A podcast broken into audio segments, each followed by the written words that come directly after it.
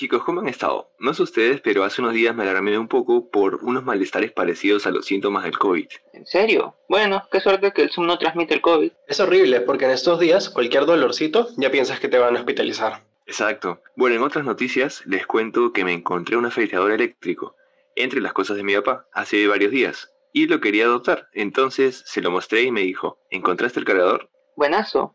¿Eso tiene algo que ver con el tema de hoy? Mm, yo creo que sí. ¿Qué tal si empezamos?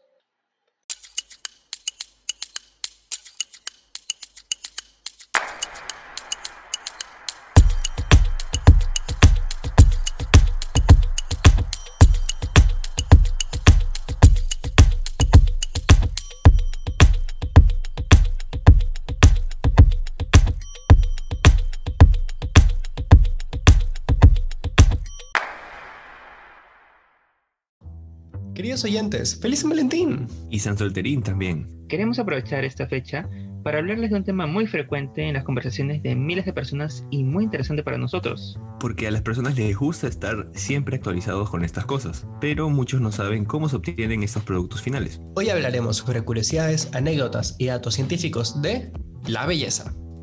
La belleza resulta muy muy interesante si la vemos desde tiempos muy atrás. Vamos a comenzar con una prenda que a simple vista parece muy simple, ya que parece una especie de faja que envuelve el pecho y precisamente el torso humano. Pero en verdad trajo problemas, especialmente a las mujeres. Los corsés, su propósito inicial era conseguir un torso estilizado para las damas de la aristocracia y la nobleza, para formar la famosa cintura de avispa. Los primeros corsés se hacían en su totalidad en metal, eran totalmente rígidos y por lo tanto limitaban la movilidad totalmente. Miren, nunca me he puesto un corsé, pero estoy seguro que no podría respirar ni moverme fluidamente. Encima, ¿quieren tener una cintura del tamaño de mi muñeca? Están locos. Qué bestia, sentirías como un muñeco. O como si tuvieras un yeso en todo tu pecho. Exacto, pero lo que viene es aún más raro si hablamos de belleza. Tras la Revolución Francesa, el corsé cae en desuso al considerarse una opresión para la mujer, al igual que las medias, zapatos, pelucas y calcetas. Espera, espera, paren todo. Queda como tema para otro capítulo diferencia entre calceta y medias. ¿En serio? Bueno, ya, sigamos. O sea que la revolución los dejó sin nada. Más o menos creo. O tal vez solo tenían calor. ¿Seguro que no era verano? O sea, después de la revolución les llegó todo y decidieron salir desnudos. Además, el corsé era odiado por Napoleón Bonaparte, considerándolo como el asesino de la raza humana, debido a que algunos creían que causaba los abortos naturales y la descendencia de la natalidad, a pesar de que sus dos esposas lo usaban, pero a partir de 1820 resurge y vuelve a usarse de forma común. La BBC en el 2015 sacó una nota donde decía que en 1874 se publicó una lista de 97 enfermedades atribuidas al uso del corsé, incluyendo estados alterados de histeria y melancolía. Algo medio extraño, ¿no creen? Aparte de todas las malformaciones al abdomen y al tórax que el corsé causa sobre los órganos internos, los intestinos se comprimen hacia abajo y tu diafragma queda atrapado entre tus costillas deformadas y los pulmones. Ok, tal vez eso fue demasiado gráfico. Vaya dato perturbador, pero lo que nos contará Salva es más doloroso porque suena más cercano a nuestra época. De hecho, sí. Seguro muchos de ustedes han oído la famosa frase la belleza cuesta. Y no hay nada que represente mejor esa frase que las modificaciones corporales. ¿Te refieres a tatuajes? Porque recuerdo haber hablado de eso en la primera temporada. Eh, no exactamente. Los tatuajes y los piercings son una forma común en Occidente de modificación corporal, pero ¿sabían que existen personas que se alargan el cuello por temas estéticos? Uh, ¿Eso es posible? Les presento a las Padawn, conocidas como mujeres con cuello de jirafa. Estas mujeres provienen de una tribu tibeto-birmana, tiene como costumbre alargarse el cuello a modo de representar estatus y belleza. Cuentan que cuando en miércoles de luna llena nace una niña, nace una auténtica Padawn. Madre e hija son cubiertas de atenciones y se les presenta respeto y admiración del resto de la tribu. El proceso de entronización de la niña comienza a los 5 años, cuando se le empiezan a colocar en su pequeño cuello las anillas de latón o bronce que originalmente eran de oro, que poco a poco van presionando la clavícula hacia la caja torácica, una deformación que crea la ilusión óptica de un cuello más largo y estilizado conseguido a base de anillos que suelen pesar unos 5 kilos, aunque pueden llegar a doblar ese peso, sobrecargando la clavícula, los hombros y las costillas,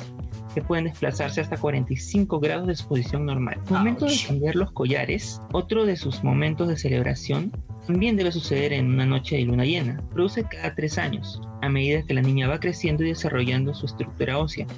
Mientras se alimenta su distinción y posición social respecto a otros. Las fotografías de los viajeros muestran que esta operación es realizada por las ancianas de la tribu, que manejan con habilidad un cuchillo de grandes dimensiones. Pero oye, ¿y eso, eso es legal? Eh, de hecho, se ha desatado una gran polémica, ya que algunos defensores de los derechos humanos afirman que es una forma de esclavitud. Eso también se vio justificado por el hecho de que la tribu genera gran parte de sus ingresos gracias al turismo, siendo las Padang su atractivo principal. En algunos foros críticos se han referido a estas tribus como un Disneylandia cultural y hasta como un subhumano. Pero no hay mucho que se pueda hacer en verdad, al final son sus costumbres y no podemos interferir en ellas, de la misma manera que no podemos quitar los tatuajes de la cultura occidental. Pero solo por curiosidad, ¿es posible retirar los anillos una vez que se logra el objetivo de alargar el cuello? ¿O porque la chica quiera quitarse los anillos? En realidad sí, pero la eliminación de los anillos del cuello es un signo de castigo y puede traer consecuencias catastróficas para la mujer que los ha usado. Probablemente la falta de musculatura y la debilidad de sus vértebras que no son capaces de sostener el peso de su cabeza, pudiendo provocar asfixia o desnucamiento. En el mejor de los casos deben pasar el resto de su vida acostada en una cama o sosteniendo la cabeza entre las manos. Ok, eso suena muy doloroso. ¿Qué tal si pasamos a algo menos invasivo? Hay otra prenda que le encantaba a los antiguos franceses, pero esta sí se usa hasta el día de hoy. Estoy hablando de los tacones. Consideradas por muchos un símbolo de elegancia y de feminidad, son un accesorio muy común en las modelos y casi todas las mujeres los llevan en eventos formales. Aunque últimamente los hombres han vuelto a usar tacones.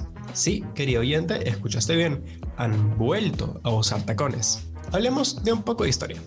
La primera aparición de los zapatos de tacón es en Egipto, donde algunas personas utilizaban zapatos elevados. Sin embargo, estos no eran muy comunes, solo algunas personas nobles podían darse este lujo. Fue hasta que se juntó con otro invento que hizo el primer boom de los tacones, el estribo.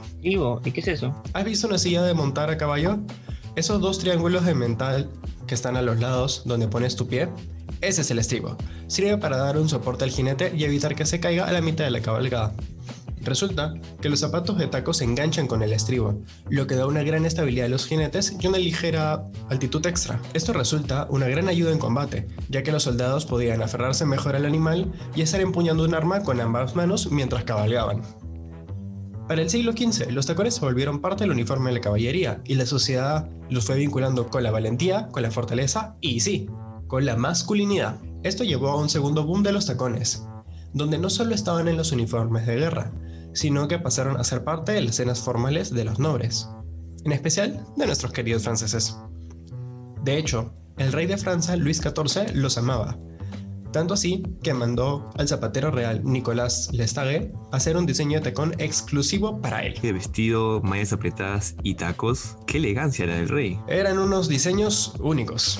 Pero, como mucha parte de la moda de esa época, con la muerte de Luis XVI y muchos de los nobles franceses en la guillotina, los excesos de la ropa se fueron eliminando. La vestimenta masculina pasó a ser mucho más funcional que estética. Pero ese diseño de zapatos altos que hacía la figura de las piernas más esbelta, fue adaptándose poco a poco a las mujeres, y en algún momento los hombres solo dejaron de usarlo, hasta el punto de que por muchos años se consideró ridículo que un hombre usara tacones. Aunque en los últimos años algunos hombres han estado retomando esta costumbre de usar tacones como un símbolo de moda, y de ir en contra de los estándares y las normativas de belleza. Así que, si eres hombre y te gusta usar tacones, tú dale nomás, que si alguien pregunta, solo di que te fascinan los clásicos.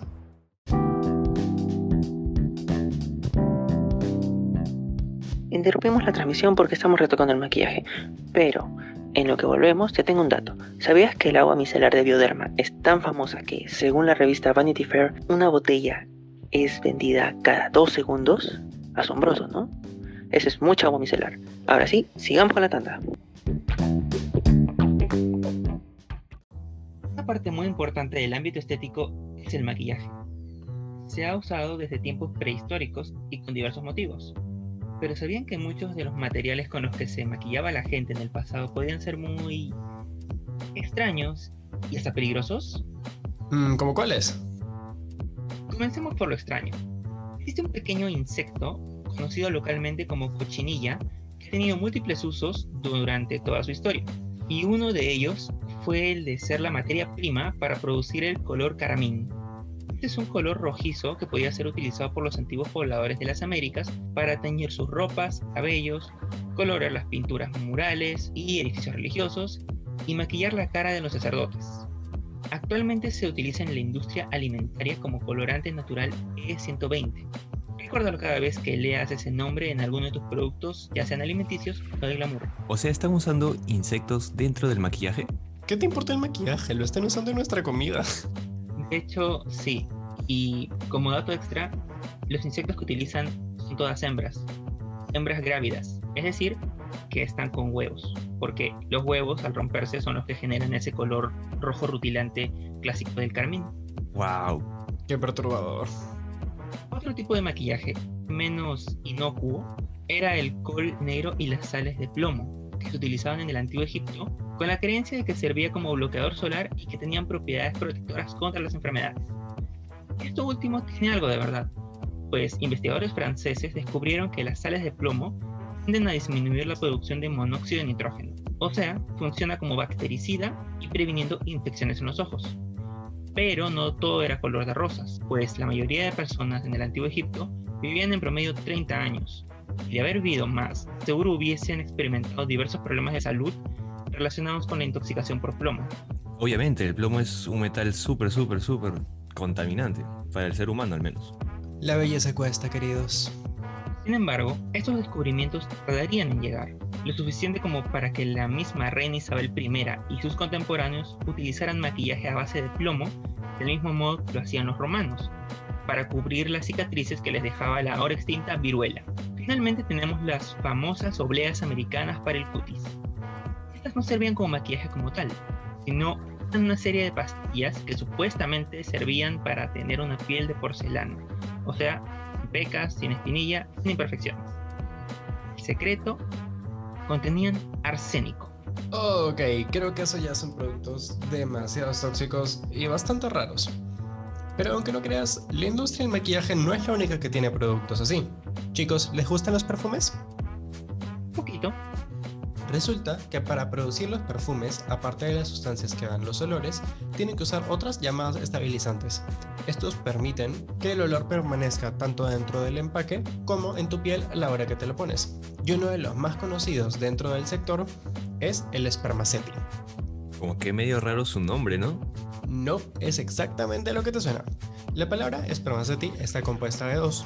Seti, que viene de cetus, que significa ballena, y esperma, que creo que ya se imaginan. Spermaceti es esperma de ballena. ¡Qué asco! ¡Qué asco! Sí, gente, resulta que el esperma de ballena es un gran estabilizador para perfumes y es un muy buen hidratante para las cremas cosméticas. De hecho, es un producto bastante fino. Así que, querido oyente, es posible que tengas esperma de ballena en tu querida cara o en alguna otra parte de tu cuerpo en este mismo momento. ¿Se puede saber cómo diablos hacen para sacar esa cosa de las ballenas? Maltrato animal. En la antigüedad, sí. Para conseguirlo tenían que perforar la cabeza de los cachalotes a la hora de cazarlo y sacaban aproximadamente 40 kilos por cada ballena. Pero ahora es un alcohol que se hace en el laboratorio. Espera, ¿el esperma de ballena no es esperma de ballena? No. Perdón, la broma era muy buena para dejarla pasar. Resulta que el esperma de ballena es un ácido graso en polvo derivado del alcohol cetílico y el ácido pálmico, que se encuentra en la cabeza de los cachalotes. Cuando se enfría hace una masa densa que permite que la cabeza de las ballenas se hunda con mayor facilidad. Y con el calor que generan con sus cuerpos al nadar, este se derrite, se hace menos denso y les ayuda a subir a la superficie. Perdón por asustarlo, queridos oyentes, pero el nombre era muy divertido. Así que no, no tienen mini ballenas no nacidas en sus cremas hidratantes en este momento. Si les sirve de confort, cuando mi profesor de bioquímica me contó que existía el spermaceti, tampoco me dijo que no era esperma de ballena. Te odio Mauricio, pero dejando ese trauma ya, pasemos a la sección Perdiendo oyentes en Francia. Ay, por favor, no. Tranquilo, tranquilo. Solo va a decir estadísticas. Estadísticas inquietantes en especial en estos tiempos de COVID. La frase común de que los franceses no se bañan se hizo viral desde la Segunda Guerra Mundial, cuando se supo que la gente en las áreas rurales de Francia no se bañaba o no tomaba la higiene personal como una prioridad. En tiempos de guerra es difícil decir que te cuidas bien, ¿verdad? Sin embargo, otros dicen que toda esta fama que se ha hecho sobre los franceses data de muchos años antes. Algunos dicen que desde la época medieval en la que bañarse era un lujo en vez de una prioridad. Siento que todo lo que dices está muy, muy sucio, men. Entonces será el capítulo más sucio. Eh, creo que se vienen temas peores. Ok, no espanten a nuestros oyentes. Continuando, se hizo una evaluación donde solamente un 47% de la población francesa tomaba una ducha o se daba un baño al día. Significa aproximadamente que la mitad de Francia está limpia, mientras que la otra no. Entonces, ¿por eso siguen haciendo buenos perfumes para desviar el mal olor? Y si hablamos de higiene personal más específico, pues solo el 60% de los hombres y el 75% de las mujeres se ponen ropa interior limpia todos los días. Bueno, esto es dependiendo de la estación, ¿no lo creen? O sea, en verano de hecho, pero en invierno lo pensaría. ¿Ustedes? Yo siempre apoyo la limpieza, hermano. Y yo apoyo los perfumes. Qué asco. Entonces, querido oyente, ¿crees que hay un tipo de mala cultura con esto de asearse correctamente o es algo aceptable? ¿En Perú somos iguales, mejores o peores? Querido oyente, tú sí te bañas todos los días, ¿verdad?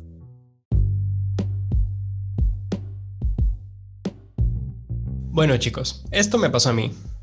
Era el año 2016 y estaba de viaje por Francia por turismo con mi mamá.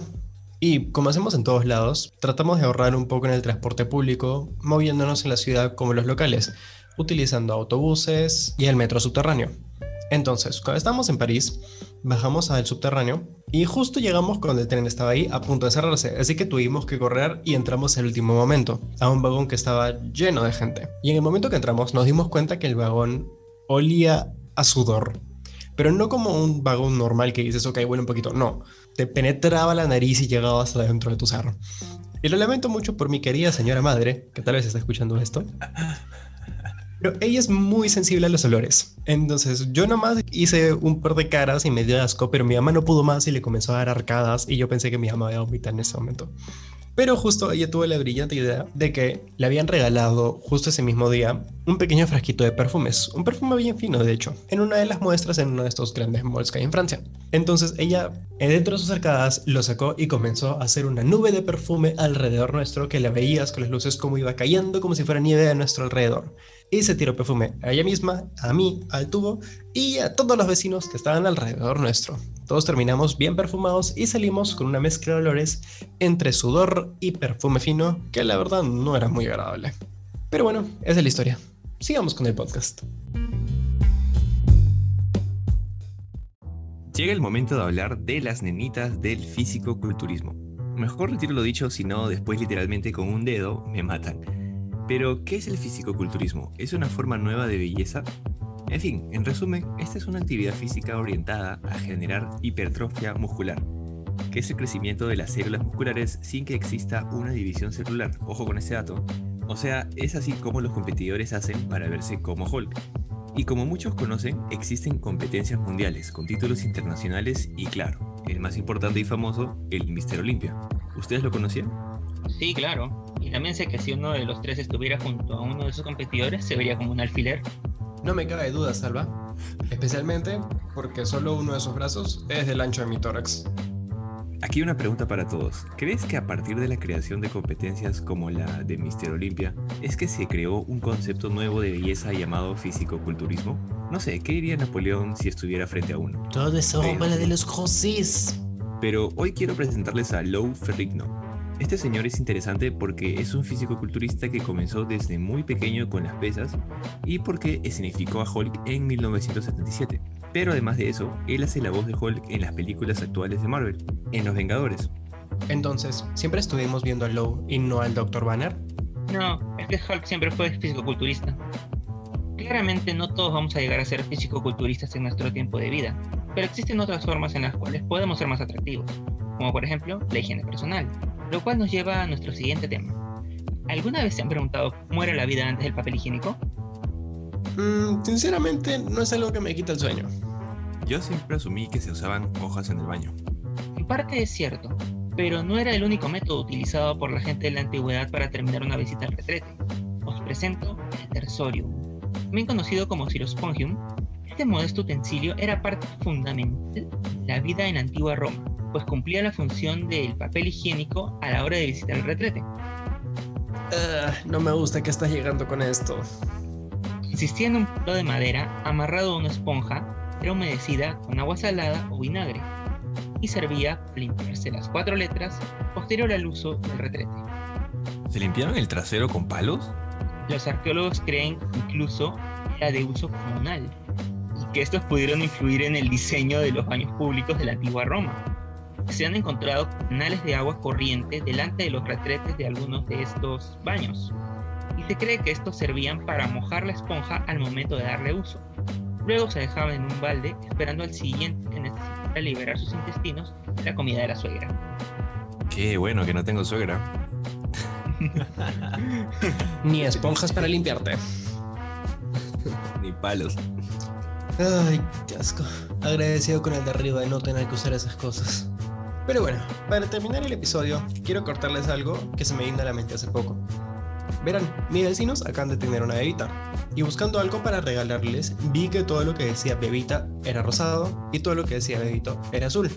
O sea, creo que todos ya lo sabíamos, pero no lo veía hace mucho. Está tan dividido en azul niño y rosado niña que casi no había ropa de otros colores. Y de seguro muchos piensan que es algo natural, que son solo los colores que son, o que tiene que ver algo con los gustos de los bebés. Hasta oído decir que es un dato científico, que el azul es para los niños y el rosado para las niñas. Pero como estaba aburrido, decidí revisar si eso era cierto, y lamento decirles que no era así. Un poco de historia.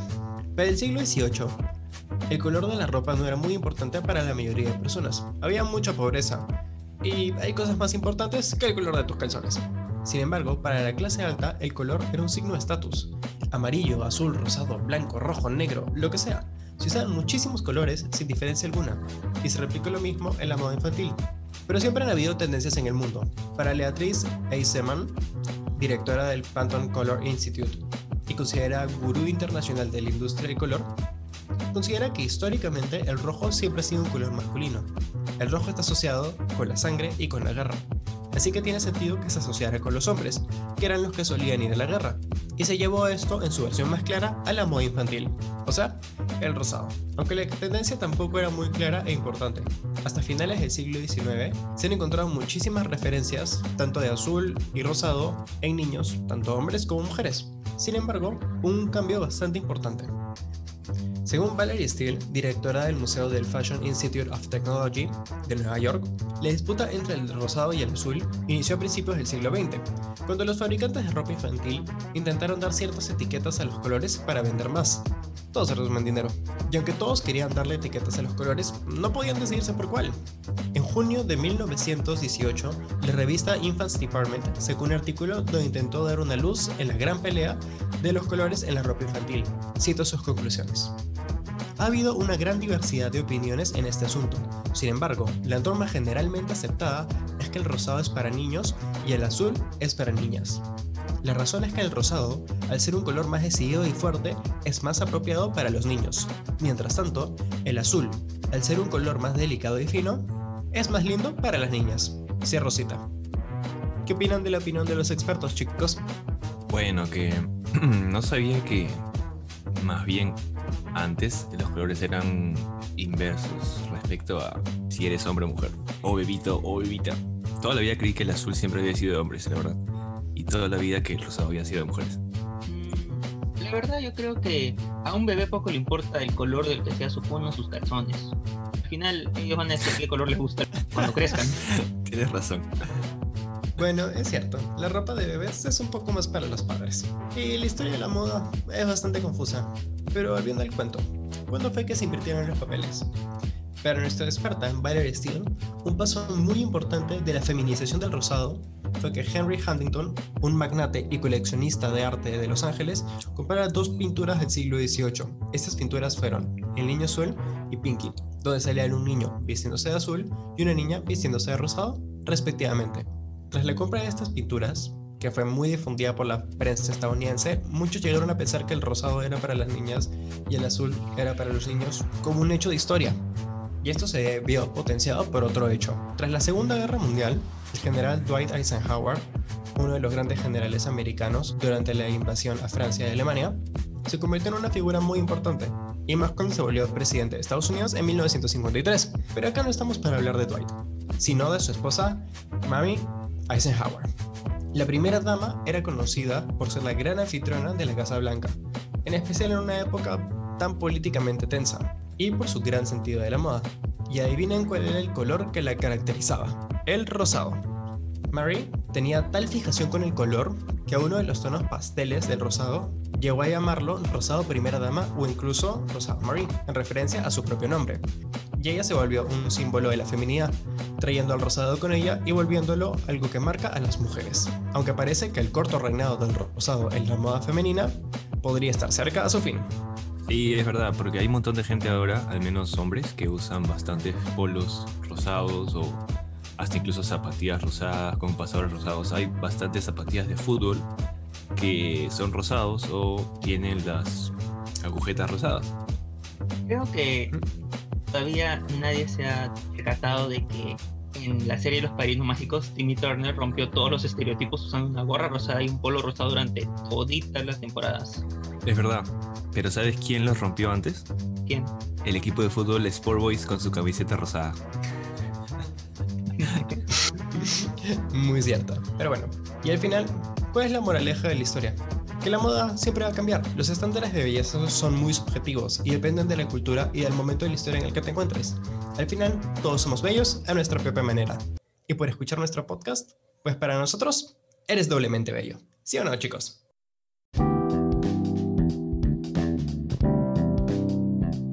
Bueno, hemos terminado por hoy. ¿Qué dato sobre la belleza te pareció más interesante? ¿Te probarías un corsé? ¿Has tenido problemas para usar maquillaje? ¿Cuánto ha sido lo máximo que has aguantado sin bañarte? No olvides escribirnos a nuestro Instagram, arroba sátira-por-dopamina. Ya sabes, no olvides responder a las preguntas que haremos por ahí y escribirnos sobre cualquier otro tema que crees que nos hayamos olvidado o que crees que podríamos hablar. Recuerda que puedes escucharnos en Spotify, Google Podcast, Apple Podcast o en tu plataforma de podcast favorita, porque estamos en todos lados. Síguenos y comparte. Esto nos ayudaría mucho y atento para que puedas escuchar los siguientes episodios. Es sábado por segunda vez, después de mucho tiempo. Prepárense para los siguientes capítulos de Sátira por Dopamina. Gracias por escucharnos.